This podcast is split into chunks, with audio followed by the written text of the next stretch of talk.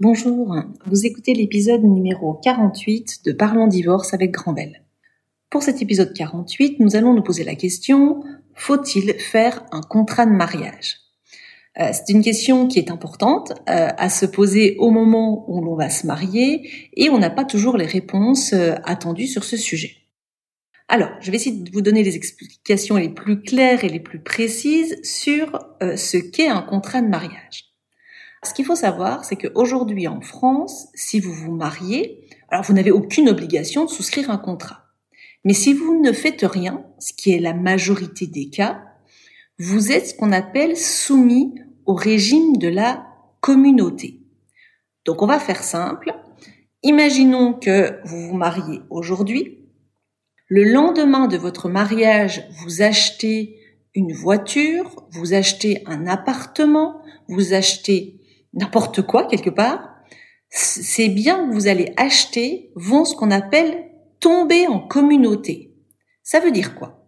Ça veut dire tout simplement que ce que vous allez acheter à partir du jour de votre mariage va appartenir aux deux époux pour moitié. Donc c'est important tout de même, parce que ce mariage entraîne des conséquences juridiques très importantes sur vos futurs achats. Vous décidez d'acheter un bien, à partir du moment où vous êtes marié et que vous n'avez pas fait de contrat de mariage, il tombe en communauté, ce qui veut dire qu'il vous appartient aux deux moitié-moitié. Et vous ne pourrez pas, au moment de la séparation, dire ah oui, mais c'est moi qui ai payé ce bien, donc euh, non, non, non, il ne m'appartient qu'à moi. Il y a des conditions très particulières et très strictes pour faire sortir, j'ai envie de dire, un bien de la communauté, pour faire simple, parce que c'est des droits récompenses un peu techniques. Il faut pouvoir prouver que vous avez acheté ce bien avec des fonds propres, c'est-à-dire qui viennent d'un héritage, et que vous auriez fait ce qu'on appelle une clause de remploi, c'est-à-dire pour dire attention, ce bien n'est pas un bien commun parce que je l'ai acheté avec de l'argent qui euh, vient soit d'héritage ou que j'avais avant le mariage. Mais souvent, ceci est, l'objet de conflits très importants parce que la règle, c'est tout ce que vous achetez à partir du mariage tombe en communauté et en communauté moitié-moitié. Vous ne pourriez pas, imaginons que vous achetez une maison, puis vous dites, mais voilà, moi je vais financer avec quand même un petit peu plus d'argent, donc j'aimerais qu'on fasse un pourcentage différent dans la répartition de l'achat de la maison, de faire 40, 60. Eh bien ça, c'est pas possible, parce que vous êtes en communauté. Donc c'est bien le cas où vous vous mariez et vous ne faites pas de contrat de mariage. Alors, moi j'ai pas d'opposition avec ce, fonctionnement-là. Simplement, euh, souvent les gens ne l'ont pas en tête et euh, pensent que euh, le mariage n'aura pas cette conséquence juridique-là. Donc c'est pour ça que ça me semble important d'en parler et de donner cette information que si vous vous mariez que vous ne faites pas de contrat de mariage, tout ce que vous achèterez à partir du mariage vous appartiendra pour moitié l'un et l'autre. Alors, ça peut être un choix de couple, ça peut être un choix de dire, voilà, on a bien conscience que tout ce qu'on achètera appartiendra par moitié à l'autre, et que c'est un choix conscient et volontaire du couple. Imaginons que vous vous mariez et après le mariage, euh, un des membres du couple crée une entreprise qui est son activité professionnelle, cette activité professionnelle, on peut dire, bah, elle lui appartient qu'à lui puisque c'est pour son métier. Sauf que si elle a été créée après le mariage, elle appartient aux deux époux. Et ce qui veut dire qu'au moment de la séparation, l'entreprise de madame, c'est madame qui a créé une entreprise, elle va devoir redonner la moitié de cette entreprise à son époux au moment de la séparation s'il divorce. Et parfois, je vous cache pas que ça crée quelques tensions parce que l'on dit mais c'est mon activité professionnelle, c'est moi qui ai travaillé pour donner de la valeur à ce bien et je ne trouve pas ça juste de devoir partager la moitié de mon travail. Mais ce sont les conséquences du mariage s'il n'y a pas de contrat de mariage. Donc il existe, vous l'avez compris, une autre option, mais qui va nécessiter de votre part des démarches, c'est de dire, OK, nous on veut se marier, mais on ne veut pas de ce système de communauté. On veut faire un contrat de mariage. Et le contrat de mariage, alors il existe différents types de contrats de mariage, mais aujourd'hui je vais faire simple. Le contrat qui est le plus souvent souscrit, c'est le contrat de séparation de biens. Lorsqu'on va voir le notaire pour dire je veux faire un contrat de mariage, la plupart du temps, c'est le contrat de séparation de biens. Ça veut dire quoi? Ça veut dire que oui, on veut se marier, c'est important pour nous, ça a du sens le mariage, mais par contre, on ne veut pas de la communauté de biens, ce qui veut dire que on veut pouvoir après le mariage décider d'acheter des biens au nom de l'un ou au nom de l'autre ou au nom des deux parce qu'on peut encore acheter des choses ensemble. Mais en fait, on a la possibilité avec le contrat de mariage de choisir ce qu'on va acheter, comment est-ce qu'on va l'acheter. Et donc, c'est ça qui me semble important avec le contrat de mariage, c'est que ça laisse des opportunités de euh, choisir comment est-ce qu'on va gérer notre patrimoine plus tard. Soit on le gère en disant bah on veut quand même acheter ensemble, parce que ça a du sens qu'on achète la maison ensemble, même si un financera plus que l'autre. On l'achète bien à 50% chacun. Soit on se dit, bah non, tu vois là, je vais lancer une entreprise, je préférerais qu'elle ne soit que à mon nom parce que ça a du sens, ce n'est que mon activité.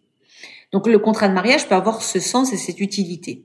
Il a aussi une autre utilité, parfois pour protéger le patrimoine familial. Lorsqu'on a un contrat de mariage, si on a l'entreprise qui est en difficulté et qu'un autre bien appartient qu'à madame, les créanciers ne vont pas pouvoir venir chercher l'argent sur le patrimoine de madame. Donc ça peut permettre aussi de protéger quelque part la famille. Donc souvent on me dit, mais alors, est-ce qu'il faut faire ou pas un contrat de mariage? Donc déjà, pour savoir s'il faut le faire ou pas, il faut que vous ayez l'information sur ce qui se passe s'il n'y a pas de contrat de mariage et ce qui se passe s'il y a un contrat de mariage. Pour savoir s'il faut faire un contrat de mariage ou pas, euh, je vais vous donner l'image que qu'un notaire m'a donné avec qui j'avais beaucoup travaillé. Il m'a dit la chose suivante. Il me dit mais quand tu pars en, randonnée, euh, tu as avec toi un sac à dos avec euh, bah, plusieurs choses. Tu as un vêtement de pluie, tu peux avoir euh, de, une gourde, de quoi manger dans ton sac à dos. Il y a des choses dont tu vas te servir dans ton sac à dos, mais il y a des choses dont tu ne vas pas te servir. Mais au cours du chemin, au cours de ta randonnée, tu ne sais pas ce qui va se passer. Tu ne sais pas s'il y aura une averse qui va nécessiter de prendre euh, tes vêtements imperméables. Et eh ben en fait, le contrat de mariage, c'est un peu la même chose. C'est-à-dire que on part dans la vie, euh, dans ce mariage, sans trop savoir ce qui va se passer par la suite, mais que en ayant ce contrat de mariage qui est fait, ça va nous permettre tout au long de notre vie commune avec notre euh, époux épouse de pouvoir faire des choix et de se dire bah à ce moment-là, euh, ce bien-là, on veut l'acheter ensemble. Ce bien-là, bah non, euh, il sera que au nom de l'un ou que au nom de l'autre. Ça permet, ce contrat de mariage, d'avoir dans son sac à dos un outil qui nous permet de nous laisser le choix. Parce que si on n'a pas ce contrat de mariage, pendant la, la durée de votre mariage, vous n'aurez pas le choix. Ce que vous achèterez sera commun. Alors que ça n'aura peut-être pas de sens à ce moment-là que ce soit commun. Alors vous avez le droit au cours du mariage de ce qu'on appelle changer votre régime matrimonial. Mais je vais être honnête, c'est un petit peu plus contraignant. C'est beaucoup plus simple de le faire au moment où vous vous mariez. Donc c'est assez simple, hein. il faut prendre un rendez-vous avec un notaire. Ce sont les notaires qui sont chargés d'établir un contrat de mariage. Euh, et à partir de là, ce contrat est établi et vous ne serez pas en communauté, vous serez soumis à un régime de séparation de biens. Il existe d'autres types de contrats qui viendraient compliquer mon explication sur l'utilité du contrat de mariage, parce qu'aujourd'hui, quand euh, un jeune couple ou moins jeune hein, décide à se marier, c'est la question de la séparation de biens qui intervient.